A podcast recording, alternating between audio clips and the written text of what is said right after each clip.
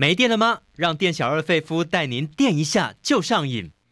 Hello，电小二上瘾，希望大家听得会过瘾。我是节目主持人费夫。如果你想知道最好玩的电影资讯，欢迎大家现在拿起手机上脸书搜寻中广主播曾武清，按个赞加入粉丝团，就可以收到精彩的节目预告。哎，这个礼拜有哪些新片呢？《邪猫剑客二》。这个邪猫呢，它要前往黑森林，为什么呢？因为要寻找许愿星，要夺回遗失的八条命。与你共舞是描述流行歌坛天后惠妮休斯顿传奇一生的故事。美好的早晨，他要做出选择哦，到底是为了要照顾家人，还是要自我实现？奇迹笨小孩则是这个哥哥，哇，非常辛苦，要筹措妹妹的手术费，他决定要创业，结果遇到严重的挫败。在介绍新面之前，我们要来介绍的是这位男明星。还记得他演出的变态杀人狂吗？哇，相信那一阵子啊，应该很多人一看到叉烧包，可能都会疑神疑鬼哦，吓都吓死了，因为演得太让人印象深刻了。他曾经被定位为反派，可是厉害的是啊，他竟然翻转戏路，靠正直警官、慈祥父亲的角色，不仅获得粉丝的认同，还顺利获奖。最近几年，因为政治认同的关系，被中国大陆呢列入黑名单，只能够演出香港的独立制片，演艺事业也转到台湾这边。可是姜是老的辣，在刚刚落幕的金马奖，终于登上影帝宝座。想知道是哪一位明星吗？赶快进来，费夫电力公司。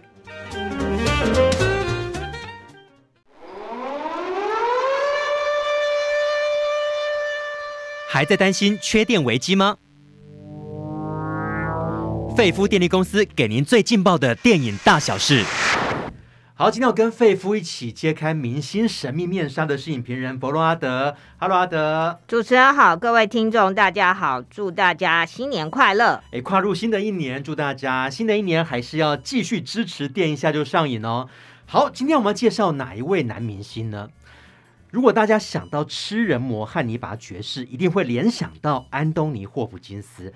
那今天要介绍这一位呢，让人惊恐的程度啊，其实是有的拼的哦。他主演的人肉叉烧包，让黄秋生在华语电影圈打开名号。但是你以为他只能够演反派吗？他后来又翻转成功哦，证明自己呢不会被定型。金像奖、金马奖都已经拿过了，那演技实力也获得大家的肯定。阿德，先来聊一下黄秋生的明星魅力。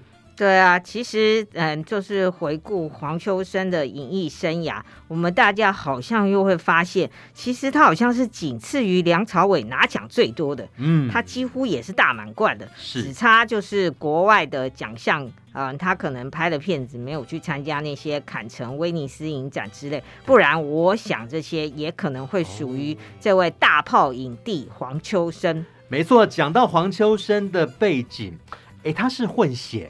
爸爸是英国人，妈妈是华人，但是小时候的一个成长过程还蛮惨的哎。对，因为父亲呢，就是早就有家室了，也有小孩。那母亲只是父亲的小三。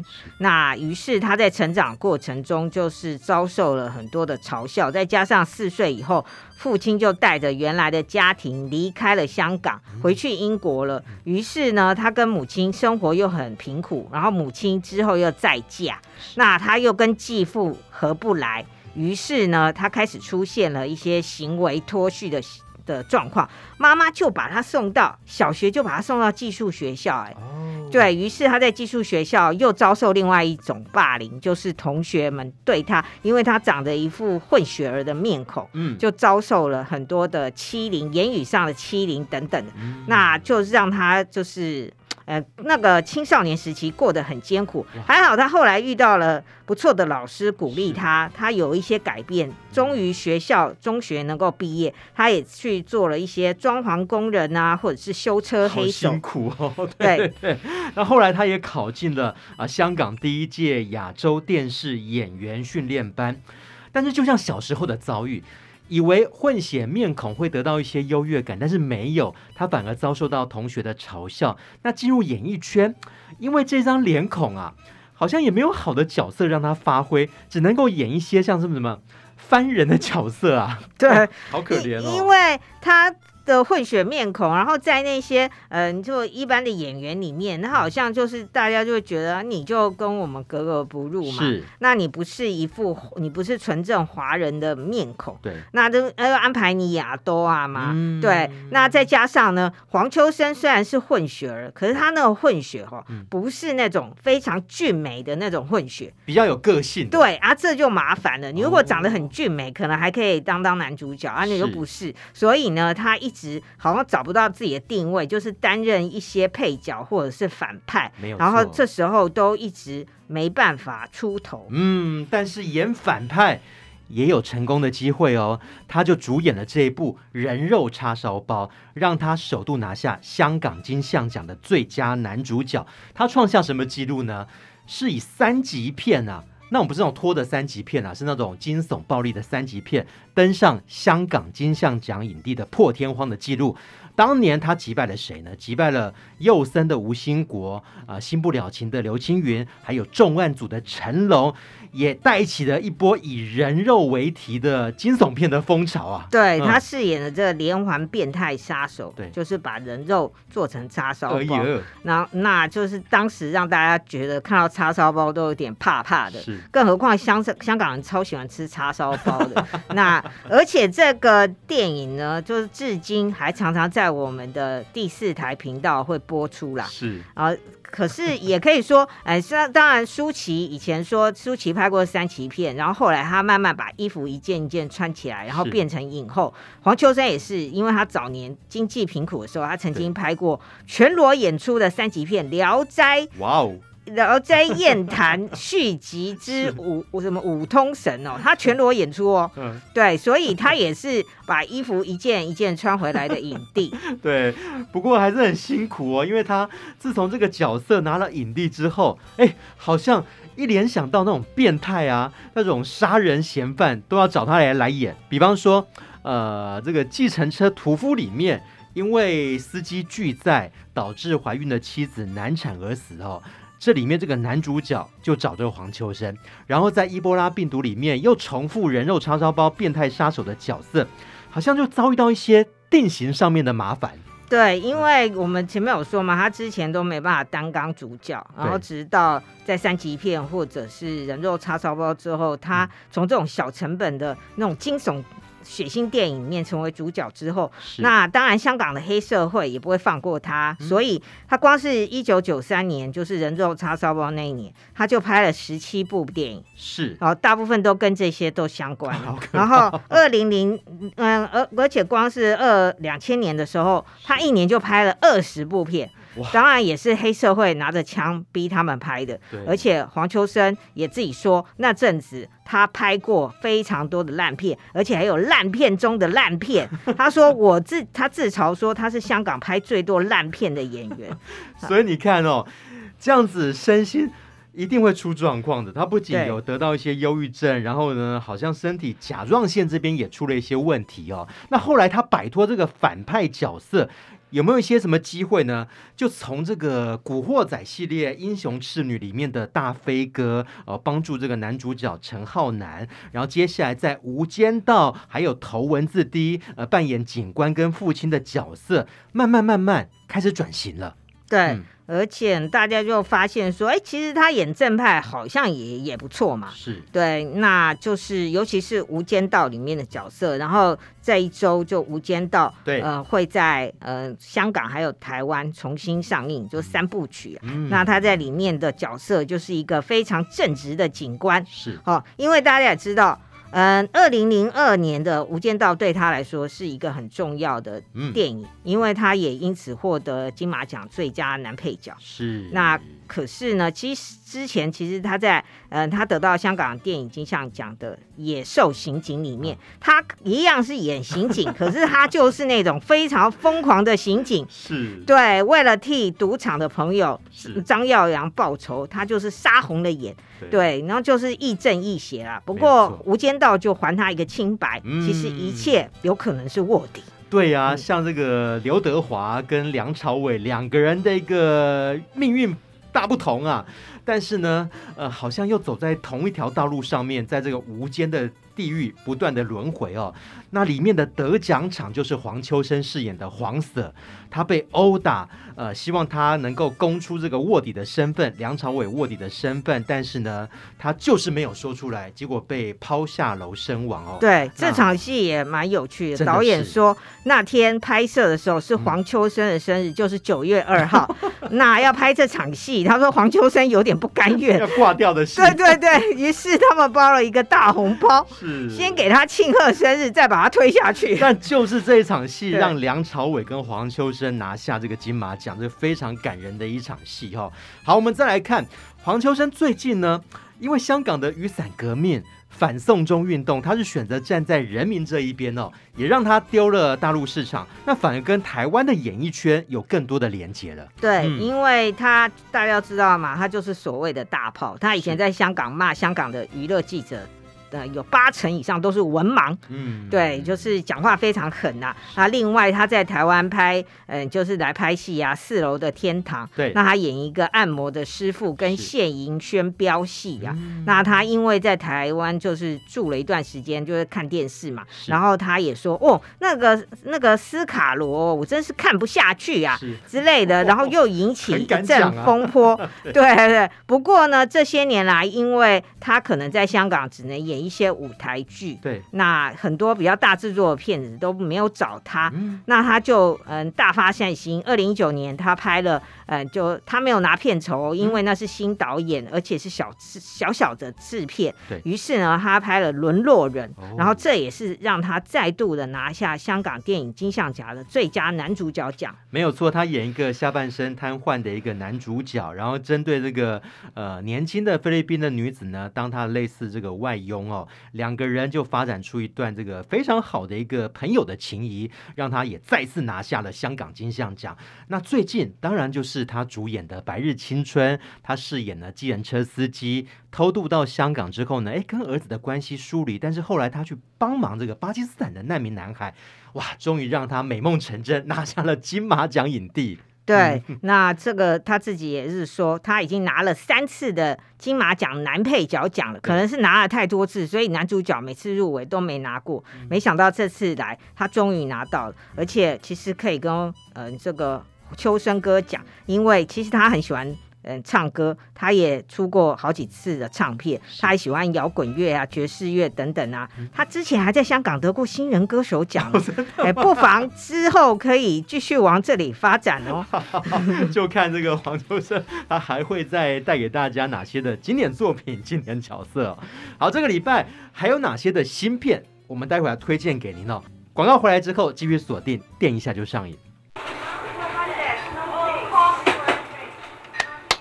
店小二，电影套餐怎么卖？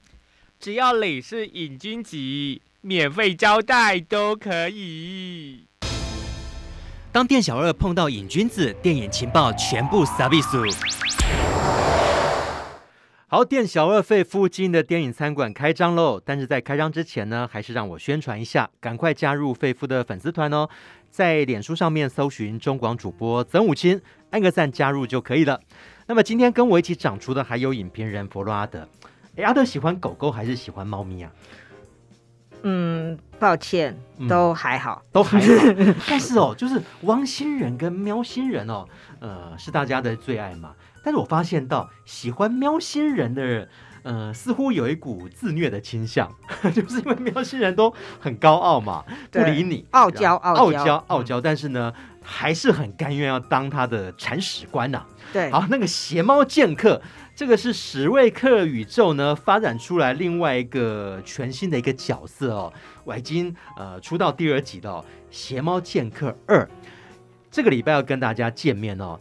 那其实这邪猫剑客的设定，剧情的设定，人说九命怪猫，对，他已经用条用掉了八条命了，对，哦。那就惨啦，他只剩下一条命，代表他随时会挂掉。对，因为他之前就是风流倜傥嘛，然后带着就是，其实他那个造型是来自于那个，嗯、呃，就是在南美洲啊，西班牙那边非常有名的那个苏洛。哦，对，剑客，然后戴了一个帽子，然后拿了一个剑，然后到处单挑，然后风流倜傥啊。但是呢，因为他之前可能都做了一些冒险，因为他想要，反正我命那么多嘛，比如说他会。会跟一群狗打牌，然后然然后还就给人家偷吃布，就被狗就被狗攻击呀、啊，就少了一条命，就这样莫名其妙一条命就没了。没有莫名其妙，他 就他就是。觉得我的命很多啊，对。然后譬如说，说是这种什么炮弹，然后他就在炮弹里面，然后就射出去，哇，然后就死了。死对，就是他就是一直浪费他的生命，因为他觉得反正我很多嘛。然后没想到后来，哎，有死神出现了，然后那死神呢，就是那个小红帽里面的大野狼，因为他还披着斗篷，他就出现了，跟他说。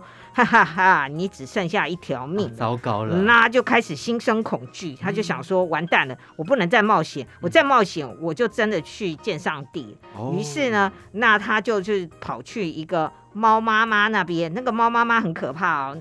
然后那个猫妈是人啦，可是他养了大概几百只猫。是。对，那他就等于到那个呃猫的收容中心去，然后就每天，而且因为那个猫太多了，没想没办法用一个一个的碗给他们饲料，都是用那个像给小猪吃，还有给鸡吃的一个长长的饲料。是。那个就是饲料条，就全部倒在里面，然后一排猫就在那边吃吃吃。那他去的目的是什么？他要寻找一个比较平凡安逸的生活。对啊，是是他不能再冒险啊。哦，就是不会有任何的意外，我一辈子可能就在那个人家就会供应食物。对对对，人家就供应食物，然后他也很无奈，他想说。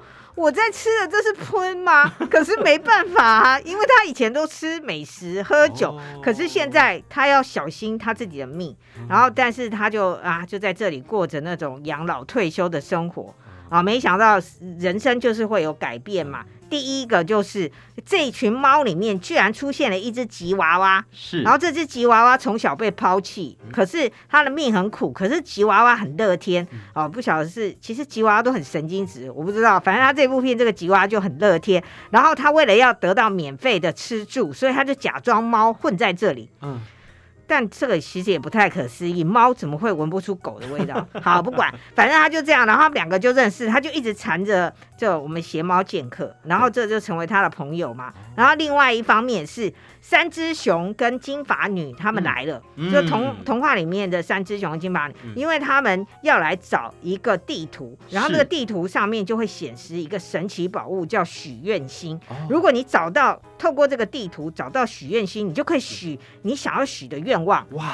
然后这时候呢，那个哎，我们的邪猫就想到说，对了，如果得到许愿星，我可以再许愿，我可以再有九条命啊，就是有续命的机会了。对，嗯、然后于是他就动了念头说：“好，我要准备。”也要去抢夺这个宝物，嗯、然后这时候呢，就遇到了前女友。哦，前女友，对对对，他到底会害他还是帮他呢？就是 Kitty，当然是很生气，因为呃，原来我们知道这一集他本来跟 Kitty 约好要在教堂结婚，哦、可是他后来想说临阵脱逃，他已经到了那边，他想说新郎，对他想说我要是结婚，我就失去自由，就失去冒险，嗯、我将来要生一堆孩子，好可怕，他就逃了，然后 Kitty 就很生气。这对于新娘子是多大的一个侮辱啊！对对对，于是呢，他们就两个猫，也就是他跟 Kitty 还有那只吉娃娃，他们就一起走上了寻宝之路。然后途嗯途嗯旅旅途上还要跟三只熊、跟金发女，还有另外一个非常邪恶的一个人类。然后我们三、嗯、三组人马就要抢夺这个许愿星，对，然后就会闹出很多的笑料。是，哎，我觉得这个角色他特别的一点哦。大家不要看他雄赳赳、气昂昂，拥有高明的剑术，他有的时候又会莫名的呈现猫咪的特色。比方说，他去酒吧，不是应该去点调酒吗？对，他点的是牛奶，然后喝那个牛奶的样子，大家想想看，猫咪喝牛奶的样子就会瞬间变萌啊。非常的萌哦，对啊，对啊，对，而且在这部片中，就是小狗非常羡慕他们嘛，说为什么你们猫咪只要眼睛瞪大，然后装萌，然后主人还有其他的人就会投降，杀技，对对对，对对，然后那只吉娃娃就很努力，然后眼睛都快要瞪破了，然后吉娃娃都学不会。那其实这部片子我觉得有一个比较有趣的，就是他们抢到那个地图，可是那个地图每一个人拿到哈。那个地图都会自动变化，像、嗯、像那个邪猫拿到那张地图，地图呈现未来要走的路，都是一些冒险的行程，都很恐怖。然后哎，如果是吉娃娃拿到，都是快乐的哦，快乐温泉、快乐森林，然后怎样怎样，就是好像人，你你你每个人啊，对人生的想法，如果你是乐观的，你的路途也是，也就是乐观的，是。对，嗯，例如他遇到很多玫瑰花，就是很巨大的，然后压迫他们，有荆棘，让他们不能通过那条路。可是吉娃娃就过去嗅嗅那个那个，就闻一闻那个玫瑰花，对，然后摸摸玫瑰花，然后玫瑰花就哇。就让开了，感觉那个寻宝地图也是有克制化，是不是？对对对，就每个人都不一样，这样子。这样子，对，哎，感觉里面有点像西部片的味道，哎，就各方人马，他们想要去抢夺一个宝藏，许愿心。对对对，也很像猪八戒他们的行程。哦，对，就是大家要一路上要要去寻宝，要拿到经书，要通过路程，然后一路上妖魔鬼怪。对，所以是一个冒险的电影啊。嗯。嗯那尤其它是来自史瑞克系列哦，那史瑞克系列跟这个邪猫剑客哇，在全球已经缔造三十五亿美元的惊人票房成绩，我觉得他们可能就是加入一些新的元素了。史瑞克系列当年一推出的时候，就是颠覆我们大家对于童话改编故事的想象。对，嗯、那再加上邪猫这个，呃，看似呃外形很萌，可是事实上却是一个很杀的剑客，嗯、然后就是很受欢迎，于是就拍了很多，就是他后来独立拍了一部电影，票房也非常好。但是这十几年来哈，就是他们一直在构思第二集到底要演什么。哦，那这次当然也很开心的，安东尼奥·班德拉斯再度出马。好，替《邪猫剑客》配音。OK，那我们最后也给《邪猫剑客二》一个电影指数吧。只剩下一条命的猫，三颗星。好，这个礼拜我们还要推荐哪些新片呢？那尤其大家一定要听到最后，孤注一掷大作战，也可以先来猜一下，最后阿德的选择会是哪一部呢？我们待会见。你是喜欢看电影的朋友吗？欢迎大家加入电影下就上瘾。我是节目主持人费夫，赶快加入费夫的粉丝团，在脸书搜寻中广主播曾武清，按个赞就可以了。今天请到来宾是影评人弗洛阿德。我们接下来要介绍这部片是《与你共舞》，是在讲惠妮休斯顿的故事。讲到我们年轻的时期哦，哇，西洋乐坛有几大天后，包括玛丽亚凯莉啦。还有这个马丹娜啦，但是惠尼休斯顿就是让人家比较扼腕的一位哦，就是年纪其实也没有很大，然后就这样走了，但是他留下是全球两亿张唱片的销售的一个表现啦，其实也是大家非常的扼腕啦。嗯、对，因为他等于是英年早逝，嗯，还不到五十岁就因为吸毒跟服用很多药物，在浴缸里溺水而死，嗯，对，所以就是他的死亡也带给大家就是非常的对不舍，对。那这次呢，就是推出了他的传记电影，是。那个传记电影是从他。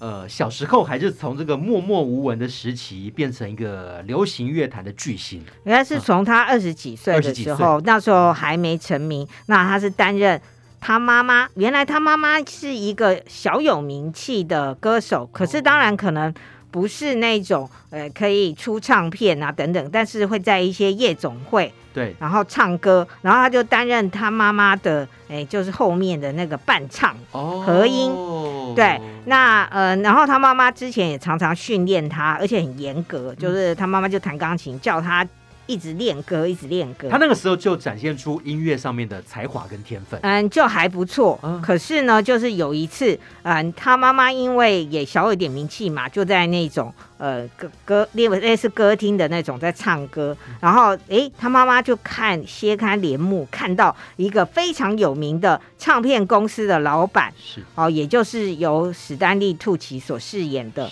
克莱夫，然后这个唱片公司的 CEO，嗯，居然别人介绍他来说，哎。这个那个惠妮啊，歌声非常的棒。于是他妈妈就假装说：“哎，我现在喉咙不舒服，女儿，你去帮我唱开场，哦、让他独秀。”对，因为你只是在旁边唱和音，人家怎么会知道你歌声很好？他就跟他女儿说：“我现在喉咙不太舒服，你去帮我唱一下开场。”怯场吗？突然要这个站上舞台？对对对，他他妈就说：“你你一定要给我搞定啊！我等一下去喉咙弄弄休息一下，等你唱完开场我再上去。”是，然后呢，他就被推上去，然后他就唱了。歌，然后妈还跟天人哎，妈还跟他说，你要唱哪一首歌，然后就是发挥他飙飙高音特色的歌。歌对对对，于是呢，那个克莱夫就觉得说，嗯。嗯惠妮真的非常的棒，于是他想要签下他。嗯、但大家也知道嘛，哈，唱片业其实非常多会唱歌的人，是。那你要红，一定要有好歌。就像黄秋生这样的演员，也需要好剧本。如果都是一些烂剧本，也是没有用啊。那这个克莱夫就想尽办法帮他找歌，而且很好笑，像他就问那个惠妮说：“你想要什么歌？”惠妮说。人家说你喜欢什么类型的歌？惠妮说：“我想要别人都不能唱的歌，我要那种高难度，然后要一直高、一直高、一直高、一直拉、一直升 key、一直升 key 的歌，然后充满了花腔之之类的。”然后那个史丹利说：“好，我知道了。”呃。嗯、呃，就克莱夫就说我知道了，然后他会去找一些歌手帮，哎，就一些作曲家帮他写，因为大家知道惠妮虽然歌声是非常的棒，但是他不会写词写曲，嗯，对，那就需要别人帮他写歌这样子。嗯、那这位六届葛莱美奖的得主，全球唱片畅销两亿张的，呃，歌中的应该说是天后中的天后，嗯，然后本片呢。放了他二十二首名曲，二十二首名曲啊，对，等于说你可以在呃边看电影的时候跟着一起唱。对啊，我觉得这电影公司应该要排一些是那种欢唱场，就是让大家可以一起唱。这种呃，一起来 K 歌，对对对，因为很多人在下面听，可能很想跟着一起唱，可是因为四周都很安静，就不敢。你不如安排这种欢唱场，说不定票房会更好。可是，在这个一路上的过程，有没有遭遇到一些挫折或者挑战？哦，当然哦，其实他的天分跟嗯他的际遇其实是很幸运的，是因为呃爸爸妈妈，因为妈妈。就是妈妈的经纪人就是爸爸，对，当然他们以前会常常吵架，因为妈妈就去巡回演唱，在美国嘛，嗯、那爸爸就照料家里什么的，而且好像他有一种感觉说，对，赚钱的都是你，我只是你后面的那个推手而已，然后就觉得妈妈瞧不起他，所以两个人常常吵架。嗯、对，那惠妮跟他的兄弟也是很难过这样子，然后但是后来。惠妮的爸爸当然不会放弃当他经纪人的机会，是他的父亲就组织了一家公司，就所有的业务就是在经营他的宝贝女儿。但是这个老爸呢，嘿，当人有钱了，而且哦是女儿有钱了，女然后他是女儿的公司的 CEO，是他哦很厉害哦，他有一场戏演的，就是也没有讲什么，大家就看到他去申请信用卡嘛。他申请很多张，然后他一进他的办公室，然后都是请来一些年轻的美眉当公司的员工，然后他每人发一张，嗯嗯嗯，就是那些都是他的小三、小四、小五、嗯、小六，然后然后老爸就给那些人卡，让他们去刷，让他们去买名牌包什么，然后这些女生都围绕着他，然后老爸把公司经营成这样，然后把他赚来的钱去给这些女人们买。呃，房子、买车子、买名牌，然后把惠妮辛苦赚来的钱花掉，哇，好糟糕，然后他们的公司就亏损连连。嗯、对，那惠妮后来才发现，他呃，就有一场戏，他去质问他老爸说：“为什么我发现我的户头里面根本就没有钱了？”在他眼中，就只是一棵摇钱树啊！哈，哦。嗯，应该也不是有钱是，就是老爸觉得你既然赚那么多钱，就一起来花。可是把钱到处乱花啊。对啊，因为他老爸养太多女人了。嗯、那当然，这部片还有一个，哎，这我我是没看这个片以前，我是不知道。也许有些人知道，就是惠妮在她学生时代的时候就认识了一个叫罗平的。嗯、那这个罗平是一个大学生，嗯，嗯，然后后来成为。嗯，惠妮的助理也是他的爱人，嗯嗯，对，然后他们两个人就是有很多的那种，呃，一开始就是演他们的爱情，然后后来没想到惠妮认识了芭比，芭比 Brown 这个歌手之后，他跟芭比陷入了热恋，甚至结婚生孩子，哦，对，可是罗平还是一直在他的身边担任他的助理，哦，所以你看到他揭露了他跟父亲那种复杂的财务上面的利益的冲突哦，对。哎，好像还有一点，当初他成名之后，是不是黑人族群也有去质疑说，你这个音乐其实是出卖同胞啊？是有这一段吗？也不是出卖，就是说他唱的就是流行歌曲啊，呃、哦，就是一般的不是黑人灵魂音乐，或者是有黑人精神的那种歌。像嗯、呃，像当初 Michael Jackson 出来的时候，他有那种歌。可是后来 Michael 可能也比较走向流行，嗯、可是人家觉得，哎、欸，他至少有。可是你都是在唱一些很甜美的，就好像白人女孩歌手唱的歌，哦、你完全没有黑人的精神。嗯、那可是那时候惠妮就在，他应该是在上上广播节目的时候被问到，然后他就很呛的说：“拜托，音乐没有颜色，嗯，没有什么黑白之分，音乐也没有国界，嗯、我想唱什么就唱什么。”哇，真的是一个很厉害哦！哎，那有没有一些他经典一个演唱的一个场景？比方说，呃，他有在这个超级杯的开幕式有表演，哇，那个国歌真的是唱到经典啊！对对对，然后也还在花腔哦，嗯、就就是一九九一年，嗯、然后他才想唱超级杯里面唱哎那个美国国歌，然后就是。非常与众不同，跟以前去参加超级杯的歌手不一样。首先，他就没有穿礼服，嗯，他就穿运动服，是。对，然后就让大家呃看到吓一跳，然后再加上他居然把美国国歌唱成那种呃直上云霄，对对对对，对。然后再加上喷射机再飞过去，哈、嗯哦，就是非常的壮观呐、啊。嗯、然后当然这这部电影也有演到说，就是结尾的时候会放他当年。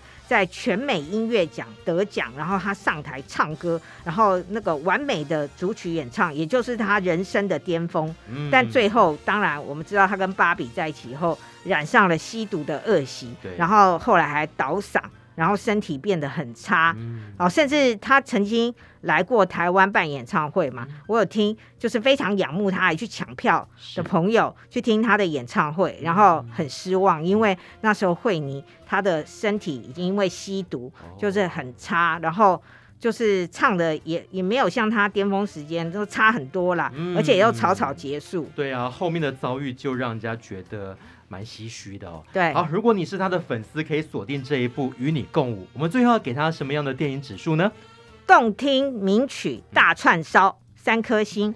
好，接下来要推荐这一部呢，介绍这一部电影是《美好的早晨》，女主角就是雷雅瑟杜，她演这个单亲妈妈哦，呃，独立抚养女儿，但是现在面临到什么样的困境呢？就是好像爸爸的健康出了一个状况，她必须要去找一些长照机构。那这个单亲妈妈。他生活上面的挑战有哪些啊？呃，非常的多。嗯，那首先要告诉大家是这部电影呢，是女导演呃米娅韩桑露福她的新作。对那之前我们也介绍过她拍的《伯格曼的岛》，对，然后是描述她跟张曼玉的前夫阿萨雅斯的婚姻生活，感觉影射非常多了。然后在这个美好的早晨，其实呃米娅导演也。放进了自己的故事，因为他的父亲也正是一个教授。哦，对，那这里面就是描述，呃，雷亚瑟杜他是一个翻译，就是他的语文能力很强，他常常在一些场合里面担任口译员。对那平常呢，就是翻译赚钱。那她这位山卓拉呢？呃，就是她跟女儿就相依为命。原来她的丈夫呢，在五年前就因病过世了。对。那她独立抚养女儿，住在巴黎的小公寓。哦、那呃，骗子的一开始其实呃，虽然是一个美好的早晨，他走在巴黎的小街里面，嗯、然后到达一座公寓，然后看起来好像是一个很美好的开始啊，就跟片名一样，美好的早晨。是。然后他按门铃，然后。门门里面的那个男人说：“啊，你是谁？”他就说：“我是你女儿。”然后他爸爸说：“我打不开门。哦”他在他爸爸在门里面却打不开门。嗯，好，那到底怎么回事？然后他跟他爸爸说：“门钥匙就在门上面。”他爸爸说：“啊，是吗？可是我摸不到。”他还跟他爸爸说：“怎么开？怎么开？”然后终于打开了，然后看到他的父亲，因为他的父亲得了一种病，就是视力也会退化，退化，然后。就算钥匙插在门上，他自己也不知道。哇！然后就是，虽然他爸爸有现在有那种嗯伴侣，可是他那个伴侣也是年纪很大，没办法照顾他，也没办法住在一起。嗯、那他爸爸就是一个哲学教授，然后哎墙上到处都是书。嗯。那那可是爸爸现在渐渐的没有办法自理生活，而且有时候就会忘记他们。哇！甚至看不到，那真的很辛苦。你看，他就像一个三明治，呃，不仅有小孩要养，然后现在的父亲又遇到这个状况。那尤其这次雷亚瑟杜好像，呃，以一种非常素颜的状态进入这个角色哦。对，嗯、他就是演了一个很单纯的口译员，那这也让他再度获得欧洲电影奖最佳女主角提名。嗯、那除了这个父亲的问题，因为他很爱父亲，可是父亲得了这个班森症之后，开始失明啊，行动不便，就是一种神经退化症。他非常的苦恼，要帮爸爸找养老院，好、嗯，甚至要处理父亲的藏书，因为父亲要住养老院，需要法国的养老院非常的贵，嗯、他要把父亲这个这个公寓卖掉。是，那那有那么多藏书要怎么样处理？然后那么多人生的物品，嗯、然后父亲逐逐渐走向生命的终点，对那他可能又想起他当年她的丈夫五年前过世，当然那个生病过世也是他在照顾嘛，哦、那又启发他内心的那种难过，再加上他遇到了旧事。好，那个旧事呢，是一个呃有夫之妇。哦哦哦，他跟这个有妇之夫。哦，有妇之夫，有妇之夫，然后发展出一个新的恋情啊。对对对，因为他们以前就认识，哦、然后他们。可是他们就有点干柴烈火，因为这五年内他就在忙小孩的事，还有忙父亲的事，是，然后自己都没有发展的感情，然后这个旧事就打开了他的心门。可是旧事也有老婆跟小孩啊，哇，真的是几个角色，你看哦，对，呃，女儿的角色，妈妈的角色，啊、呃，小三的角色就彼此纠缠在一起，哇，这个早晨怎么会美好啊？对 对对，所以就是可能也是现代人很多就是父母见长之。后就要忙于照顾他们，然后下面又有孩子，这可能也是非常多在台湾的人的呃日常生活吧。好，我们最后也给美好的早晨一个电影指数吧。心力交瘁的女儿四颗星。节目相当精彩，我们待会要介绍最后一部影片哦，不要错过了。如果你喜欢看电影，喜欢聊电影，赶快加入我们电影一下就上瘾的行列。我是节目主持人费夫，请到的影评人是佛洛阿德，来介绍这一部《奇迹笨小孩》。里面这一对兄妹，他们感情非常非常的好。然后这个哥哥呢，对于这个妹妹非常好，但是那妹妹好像有这个心脏的疾病的问题，必须要动手术。那现在请阿德来讲这个故事吧。嗯、对，这个故事呢是设定发展在一二零一三年的深圳。是。那那时候大家知道有非常多嗯的人，就是从那个呃比较内陆的城市，然后跑到深圳，然后希望在这边，这等于是一个希望的开发。当时是不是经济正要起飞的时刻？对对对对。哦、那这个哥哥二十岁的哥哥，好跟妹妹，那他们就。就是租一个小房子，然后相依为命。好，原来是母亲之前就因为心脏病过世，对然后母亲就把。妹妹托付给哥哥了，说哥哥你要照顾妹妹。嗯、那那时那妹妹呃才现在才六岁，然后哥哥二十岁，可是哥哥却非常的勤劳，在那个嗯这个深圳的商店里面租了一个手机的摊位，嗯、然后他专门帮大家收手机，然后他对这些机械非常有才能，嗯、然后哎赚的钱也可以让他们就是过活。可是嗯、就是一直医生会告诉他说妹妹。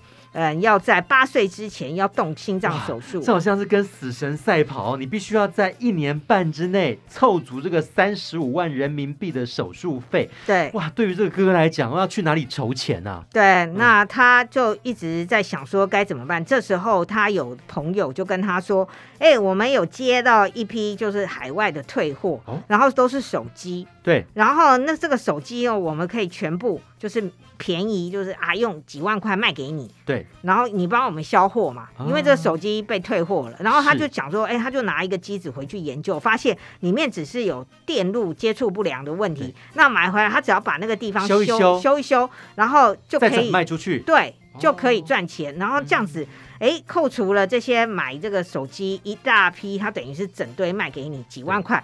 然后我就可以赚，听起来不错啊。可是后来晴天霹雳是什么？发生什么事情呢？对，就是诶，公布了新的法令，不准诶卖那种就是改造手机哦。好，然后就是手机就是要原厂的，不能给那种改造机啦，嗯、因为有很多人在那边瞎弄，嗯、所以他们就新的法令。然后这时候他已经买下了这些手机，那怎么办？那不就是变成这个一堆废铁了？对，而且还缴不出，就因为他把他现在的钱通通都已经投进去买那个手机了。对，这样子他连房租都缴不出来，嗯，该怎么办？就这时候他脑筋动得很快，他想到说，好。那既然政府不准卖那种、那种、那种，就是改造手机，然后我不如我就把那上面所有的零件可以用的全部把它拆下来。哎呦，很聪明！因为你你然后就准再卖给原来的那家公司，嗯，就是原厂。对，那原厂当初这一批手机出去，然后因为品管不可以，然后退回来。然后他们也觉得这手机没用啊，那、哦啊、可是你要把那个零件弄起来，是要零件是有用的，他将来还是可以送到他的新的生产线上。他现在想的方法就是，你不让我卖手机没关系，我就卖零件。对，哦、对，那那可是呢，就是哎，他景浩他就是男主角，他想到的主意，然后他就去跟那家公司讲，可是那家公司请的哎总经理啊或者等等的，那他们都是哎，就是可能又有海归学历的啊，他们就觉得拜托你讲那个什么纯主义，根本就不理他。然后他有一天就一直又跑去缠，结果就发现董事长来了。嗯，因为董事长可能不是住在深圳，他可能住在北京、上海之类的。对，他哎来到深圳视察，他就赶快跑去跟这个这个董事长讲。结果董事长就跟他说：“年轻人啊，我现在要。”搭高铁了，我没时间跟你谈，嗯、然后以后有机会再谈吧。他想说，怎么可能？现在就那个我我的那个钱、房租啊等等的就迫在眉睫。于是呢，他就骑着脚踏车，嗯、决定说要赶上高铁，因为在高铁上那个董事长就跑不掉了，嗯、他就可以跟他谈啊，因为他之前说他没时间嘛。嗯然后他就用高，他就骑脚踏车然后一路上差点被撞到，然后在 接到，然后他就在那个小巷里面找抄小巷弄，然后哎，差点被撞到或什么的，可是他历尽千辛万苦，上车了，他上车了，哇，终于赶上高铁，然后这一段戏让所有的观众都提心吊胆，就有点像那个阿汤哥在飞车追，只是他骑的是脚踏车，对，然后他正在赶上高铁，然后他就把他的计划书告诉了这位董事长，结果董事长呢就蛮心。但对，可是董事长说，Wow. 我不会给你定金。嗯，你把那零件全部拆下，然后通过我们的品管之后，我会给你钱。可是，在之前我不会给你定金。那这时候麻烦到了，就是说他要去哪里去找那么多的人力来帮他拆解零件？对啊，因为他非常的善良嘛，所以呢，就养他常常去养老院。啊，就帮忙人家，然后养老院的人，连阿公们，就是手还可以的阿公们都来了，就还有一些他的朋友们，然后甚至呃也有招募了一些，就是可能因为嗯深圳非常多工厂嘛，有的人就是受伤了，就是噪音啊弄那，然后受伤，然后工厂就不要他，然后他就让他们来，因为。他都把那文件怎么样，零件怎么分，然后他全部都把它弄成了一页一页的 paper，嗯，就大家看图，你不识字，对，怎么拆这个零件怎么样，全部都会。然后他都已经把它做成的一张一张的那个，然后贴在那边，然后大家只要看这个图，就可以把那个零件拆下来。真的很厉害，原本是乌合之众，以为是杂牌军，但是竟然建立起一家类似电子元件厂。对对对，然后就小小的工厂，因为当年深圳就是很多这种小工厂嘛。对。那，嗯，本本片的那个导演呢，就是大家应该有看过他的电影，就是《我不是药神》。哦。然后文牧野先生呢，他他的他的拍的电影呢，就是非常的工整。就会让我们看到说，哎，当然这时候，哎，好像有点希望了。然后大家一起努力，甚至妹妹也一起呃来到这工厂帮忙，大家好像就是都很好。然后这时候戏剧起承转合嘛，就会出现哇，突然一盆冷水泼下来，哎，台风来了，然后工厂怎样，然后怎样呢？然后之后，哎，到底他们最后是怎么样？不过这故事当然最后一定会反败为胜的哦。对，那中间的过程跟曲折都是人生呃必经的。例如他会看到啊，景浩会看到在下大雨的玻璃窗上会有蚂蚁，还是很努力的往上爬。嗯，对，就是他就像那个蚂蚁一样，嗯、就是小人物，但他们非常努力的要奋斗，要活下去。就像蒋公看到逆流而上的鱼儿一样。呃，那是鲑鱼，而且要到阿拉斯加才会看得到。好，所以里面可以看得到亲情的元素，当然也有一些比较热情的，像创业的一个梦想。哦。对，嗯那易烊千玺呢，就担任这个灵魂人物，呃，男主角景浩，他就是当然我们知道他以前是偶像歌手出身的，是可是呢，他在这部电影中就会特意驼背，嗯然后就是一个承接了不是他年龄的压力的少年，然后他常常。低头修手机对，就是我觉得易烊千玺啊，就是演技，就是这次大家可以在呃那个影音串流平台就付费观赏这部电影。是，嗯阿德非常看好他未来的一个表现哦。对，嗯只要他不。走中的话，嗯 好，我们最后也给《奇迹笨小孩》一个电影指数。奇迹是一群平凡人所共同创造的，四颗星。好，听完阿德的介绍之后，接下来接下来就紧张了哦。接下来进行的是两个大家非常关注的一个小单元——孤注一掷大作战跟抢救影片大作战。什么意思呢？因为今天介绍的，不管是在影音串流平台还是在院线上面的电影的，如果如果只有一部片的时间跟成本，阿德首先要推荐哪一部呢？孤注一掷大作战。在告别二零二二，然后迎接二零二三的岁末年终的时刻，推荐给大家温馨感人，而且要你一起奋发向上的《奇迹笨小孩》。可以看到，呃，那个演技派实力演员易烊千玺动人的演技，还有一个呃温一个温暖温馨，要你永不放弃的傻劲。让我们一起来做努力的笨小孩吧。嗯，哎，里面是不是笑中带泪，泪中带笑啊？对，然后一他找来的这个临时工厂的这些工人们，也都是哎那个对岸的实力派的那种中老年的演员，哦所以非常的哎就是精彩啦。真的很厉害哦，包括什么单亲妈妈啊、拳击手啊，甚至还有网红都一起加入 加入这个生产线哦，看他们如何创造这个奇迹哦。好，孤注一掷的部分已经结束了，接下来就是要抢救影片大作战。要抢救什么呢？我们没有忽略好片哦，不管是即将下档的好片，或者容易受到忽略的好片，那么这一票又要给谁呢？我们推荐的是《高原上的家屋》，嗯然后这部玻利维亚的电影描述在安第斯上的高原上，已经经历了长期的干旱，然后一对老夫妇，他们坚持在这里活下去，然后他们互相扶持，那非常感人的这种夫妻的感情，然后以及也反映了玻利维亚的许多气候难民。然后艰苦的遭遇，然后这部电影是真正找一对夫妻来饰演，所以呢，非常的生活化，嗯、把这部电影推荐给大家。